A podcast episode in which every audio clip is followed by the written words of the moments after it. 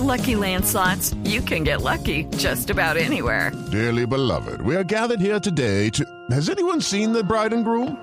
Sorry, sorry, we're here. We were getting lucky in the limo and we lost track of time.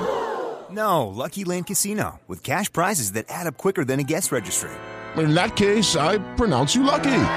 Play for free at LuckyLandSlots.com. Daily bonuses are waiting. No purchase necessary. Void were prohibited by law. 18 plus. Terms and conditions apply. See website for details.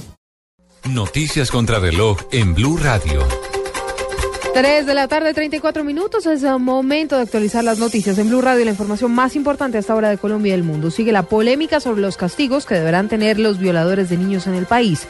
El ICBF reiteró el pedido de la cadena perpetua tras denunciar que este año han aumentado en 30% los abusos sexuales contra menores. David Gallego. Mientras siguen los casos de abuso sexual a niños en el país, las opiniones son cada vez más divididas. El ICBF mantiene la propuesta de castigos severos, manteniendo la petición de la cadena perpetua. La directora Cristina Plaza Miquelsen. No vamos a permitir que existan beneficios y la petición que se hace, por lo que exigimos, es que los violadores de niños y niñas, entendiendo este como el delito más atroz de la humanidad, cumplan la totalidad de la pena en una cárcel. El representante de la Cámara del Partido de la UE, Efraín Torres, aseguró que impulsarán en el Congreso un proyecto de ley para quitar todos los beneficios a los abusadores. Sacar la cadena perpetua para violadores, para asesinos de niños. A pesar de esto, penalistas como Iván Cancino aseguran que es un delito que debe tener los derechos humanos internacionales respetados en Colombia por la Corte Constitucional en su última decisión. Que la gente tiene que entender que las decisiones que toman los jueces deben ser ajustadas a los parámetros de la ley y de los tratados internacionales y no al clamor popular. David Gallego Trujillo, Blue Radio. David, gracias. 335, más de mil millones de pesos en multas podría pagar EPM por reportar y mantener en centrales de riesgo a usuarios cuyas identidades fueron suplantadas. Marcela Vargas.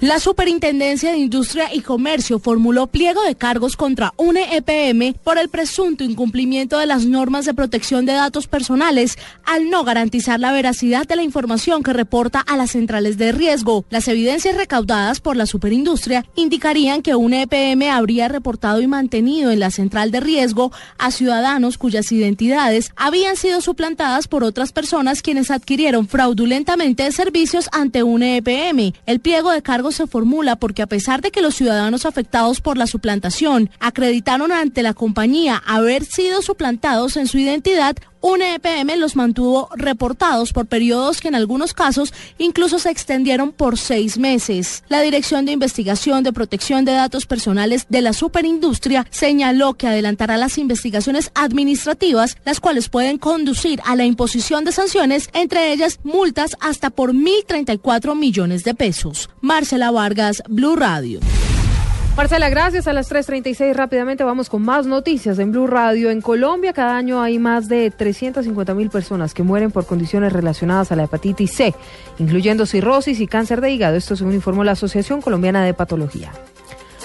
En un 59% cayó la accidentalidad vial en Colombia durante la Semana Santa, según informó el Ministerio de Transporte. De acuerdo con las cifras, a Bogotá entraron 903.211 vehículos, salieron 640.434. La suma, 1.543.645 carros movilizados durante esta temporada. Cerramos con noticias internacionales. El expresidente Luis Ignacio Lula da Silva afirmó hoy que algunos medios de comunicación están generando en el país un clima similar al que vivió Venezuela a comienzos de este siglo. Lula se refirió al frustrado golpe contra Chávez en 2002 y lo comparó con la actual situación de la presidenta Dilma Rousseff, a quien el Congreso podría abrir un juicio político con fines de destitución por su presunta responsabilidad ante un supuesto maquillaje de las cuentas públicas. 3.37 son las noticias contra reloj en Blue Radio. Más información en blueradio.com y arroba Blue Co. Continúen en compañía de Blog Deportivo.